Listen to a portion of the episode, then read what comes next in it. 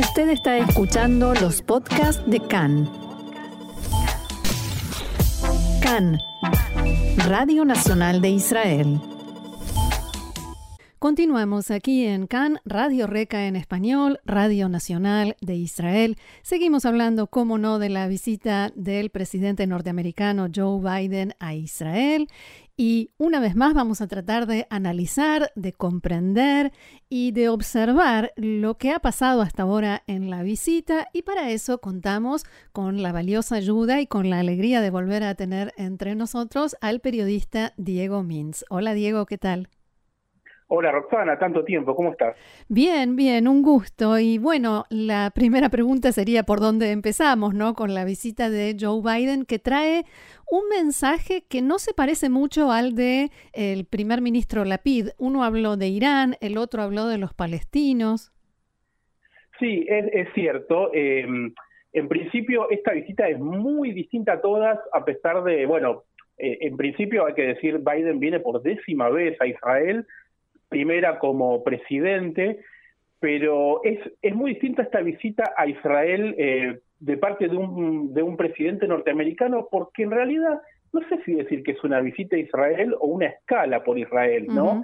Eh, esto lo, dijeron varios analistas y en parte Biden lo terminó un poco confirmando a través de, la negación cuando, o, o, al revés, tal vez cuando dijo la semana pasada, el sábado pasado, publicó en el Washington Post una suerte de editorial, de columna de opinión firmada por él mismo, en el que destacó muchos de los logros de su gestión.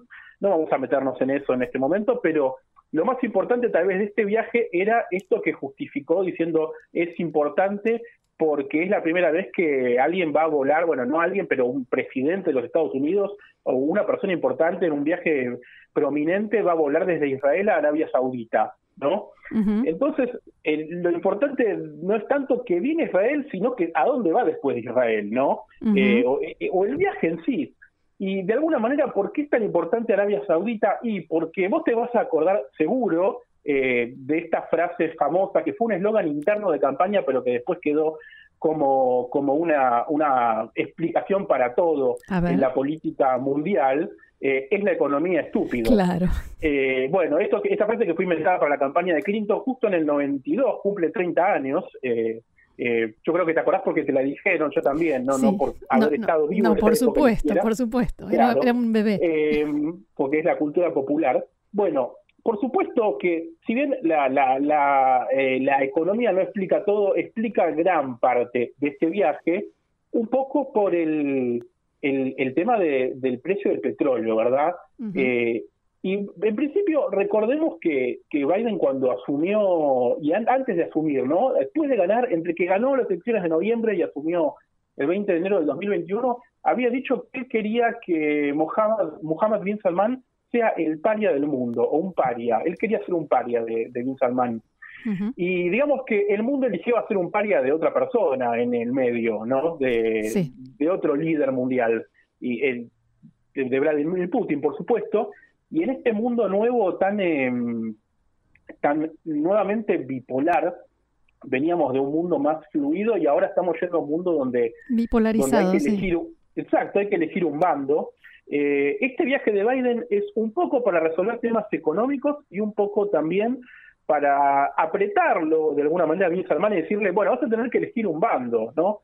Porque Bin Salman no termina de, despegarse de Putin. Y de alguna manera, eh, desde lo económico, ayer se conoció el dato actualizado de inflación interanual de Estados Unidos. Eso te iba a preguntar porque eh, hablabas de los logros de la administración Biden, que por supuesto cuando los describe él son inmensos, pero está llegando a Israel en un contexto, digamos, trayendo de casa un paquete nada sencillo. Por supuesto. Para empezar, hablando de lo económico estrictamente, ayer te decía, se conoció este dato de inflación 9.1% interanual de junio del 21 a, junio de este año, lo cual es el número más grande en 40 años, es casi un, punto porcentual más que lo que venía del mes pasado. Eh, y esto se refleja en, por ejemplo, combustible, que es casi 70% más caro que hace un año, mm. los alimentos más del 10% más caros.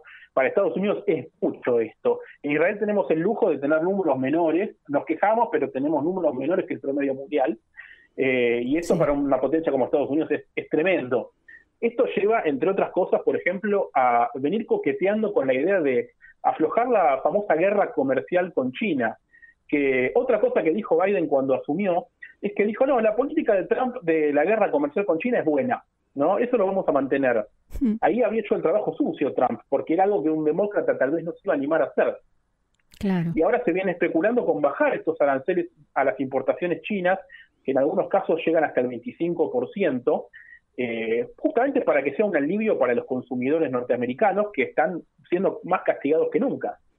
Eh, y yendo a números, pero no tanto a la economía, sino a la aprobación, eh, se conoció una encuesta del New York Times hace dos días en la que dice que el 64% de los demócratas preferirían que en 2020, eh, 2024, estamos en 2021, 2024, gracias, eh, 2024, en la elección de 2024, sea otro el candidato. Y a esto, por supuesto, salió la vicepresidenta de Biden, Kamala Harris, a decir, no, no, aquí no pasó nada, Biden va de candidato a, a presidente en 2024 por la elección, por supuesto, yo voy de vice, está todo todo está bien, no, no hay ninguna interna.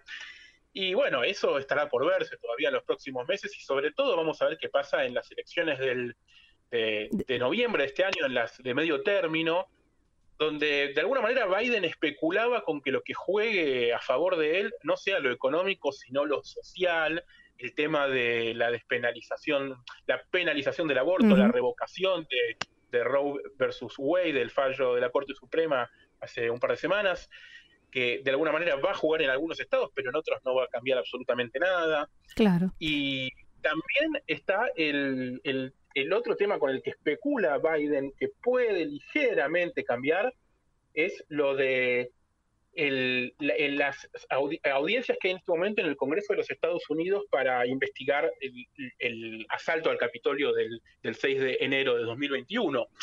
El problema ahí es que, viste Roxana, que de alguna manera los, eh, los analistas políticos más filosos y prominentes de los Estados Unidos suelen ser los comediantes, ¿no? Sí.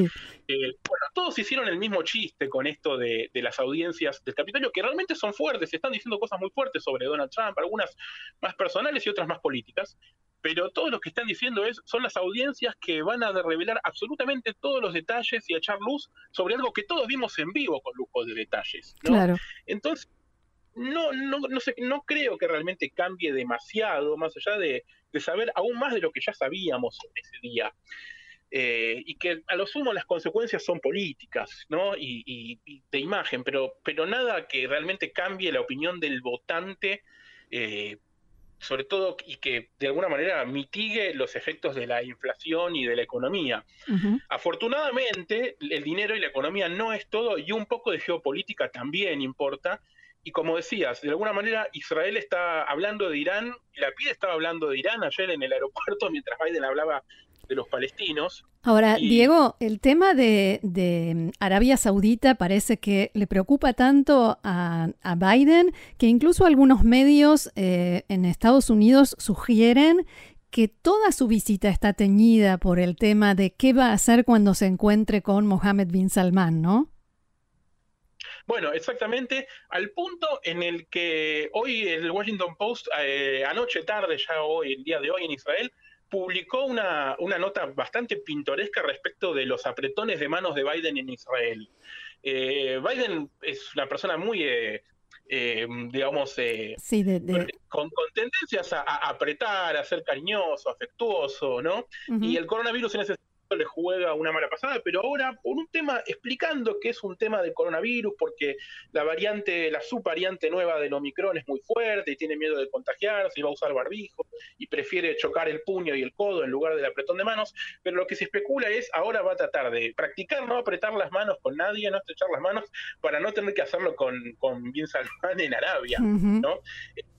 De alguna manera, esto, esto que, mm, que que decíamos de que quiero hacerlo un paria, que lo tuvo que eh, dar de baja para poder reunirse con él en persona, para, para trabajar el tema de este nuevo mundo eh, bipolar y la economía y pedirle a Bin Salman que, digamos, abra el grifo de, las reservas de petróleo, que de alguna manera hay que decir también, el precio del petróleo en Estados Unidos bajó un poco por la medida aplicada por Biden de abrir reservas estadounidenses. Había una reserva nacional que decidió utilizar y pero la verdad es que los analistas eh, económicos todos dicen cosas distintas y algunos dicen, digamos, en este momento el petróleo está en 100 dólares, algunos dicen que a fin de año va a llegar a 60 y otros a 300, ¿no? Hmm. Está claro que no, no, no, nadie sabe lo que va a pasar. Y mientras eh, tanto, Diego, eh, hablando de geopolítica, Putin viaja la semana que viene a Irán y se reúne con el presidente de Irán, Raisi, y con Erdogan de Turquía. ¿Cómo encaja esto en tu análisis? Bueno, lo de Erdogan es muy interesante que lo hayas traído a colación, porque creo que es uno de los actores importantes también en este tema de Arabia, sobre todo. Recordemos que el problema, o sea, venimos mencionando que, que Biden quería ser un paria de Bin Salman, y esto fue eh, por las varias violaciones a los derechos humanos sospechadas con bastantes pruebas del régimen de Bin Salman y en principio la más importante, el asesinato de Jamal Khashoggi allá por 2018 eh, en el consulado árabe en, Turquía. Eh, en ese momento la tensión entre Turquía y Arabia Saudita fue muy fuerte y esto quedó desactivado hace pocas semanas cuando Bin Salman en persona viajó a, Turquía, se reunió en Ankara con, con Erdogan y de alguna manera Erdogan dio como dio por terminada esta crisis y lo que llamamos el péndulo de Erdogan, donde a veces más sutilmente que, otras eh, va de un lado a otro. Y recordarás también que hace poco Estados Unidos sancionó en parte a Erdogan por haber comprado unos misiles rusos y lo dejó fuera del programa de los F-35. Y ahora Erdogan está negociando para que por lo menos le dejen comprar los F-16 que yo creo que esto va a pasar, porque esto, este viaje también a Arabia de Biden, acercar a Israel y Arabia, tiene que ver un poco también con este intento, esto que se dice de manera casi simpática, de crear la OTAN de Medio Oriente. Ahora, todo que la OTAN o el concepto de OTAN tiene buena prensa, eh, y esto, el, que le hizo la buena prensa fue Putin con la invasión a Ucrania, ¿no? Dando los privilegios de pertenecer a la OTAN. Claro. Eh, Así que de esta manera, lo geopolítico que también juega un papel es este, eh, este intento de Biden de decirle a Bin Salman, bueno, vas a tener que elegir un bando, eh, porque además Putin está eligiendo a Rusia, eh, perdón, Putin está eligiendo a Irán, ¿no? Rusia está eligiendo a Irán, y el único que parece que tiene el visto bueno para quedar en una cierta posición de neutralidad es China, por su poder económico, ¿no? Nadie se atreve a decirle a China elegí un bando, porque mm. nadie quiere dejar de negociar con China pero de todas maneras, el respecto de este viaje a Arabia eh, queda en una posición incómoda y queda en una posición, de alguna manera, pienso, parecida a la posición en la que, tiene, que queda siempre Israel, ¿no? En Israel, por supuesto, lo más importante siempre fue la supervivencia y a ningún dirigente israelí, a ningún primer ministro le importó demasiado eh, las apariencias respecto de con quién se charla, con quién se negocia. Si hay que negociar con un dictador para obtener paz, se lo hace en Israel, incluso cuando, digamos, el líder sea alguien más, eh, digamos, eh, soft como la PID ahora, que parece una persona más sensible que alguno de sus predecesores, pero de todas maneras, la PID también se muere de ganas por estrechar la mano de, de Bin Salman, ¿no? O sea, es de alguna manera Biden queda en, este, en esta situación límite en la que tiene que, acercarse a, Arabia como para marcar, marcar la cancha. Diego, ¿algo más que quieras agregar? No, bueno, respecto de los palestinos, quedó mencionar que, por supuesto, Biden va a, a reunirse con Mahmoud Abbas en Belén, mañana, va a visitar el Hospital Augusta Victoria en, Jerusalén Este, que también algo inédito, primera visita de un presidente norteamericano a Jerusalén Este, em, fuera de lo que es la ciudad vieja, pero esto de alguna manera es como está obligado a hacerlo, ¿no? Porque por supuesto cuando llegó Biden aterrizó en Ben Gurion y lo primero que dijo es estoy comprometido con la solución de dos estados, pero está muy claro que está muy, muy, muy por debajo de la lista de prioridades la solución de dos estados y cualquier negociación, y que simplemente es casi por compromiso, porque es imposible pasar por Israel para un presidente norteamericano y, o para incluso un dirigente de menor rango también, y no tener una visita, digamos, de rigor con, con Mahmoud Abbas. Por eso es esta, también esa visita que, veremos mañana, pero realmente no quiere decir nada, no quiere decir que vaya a haber un avance en el conflicto en la cuestión palestina. Muy bien, Diego Mintz, periodista y analista, muchísimas gracias por este diálogo con nosotros aquí en CAN en español y será hasta la próxima. Hasta la próxima. Shalom.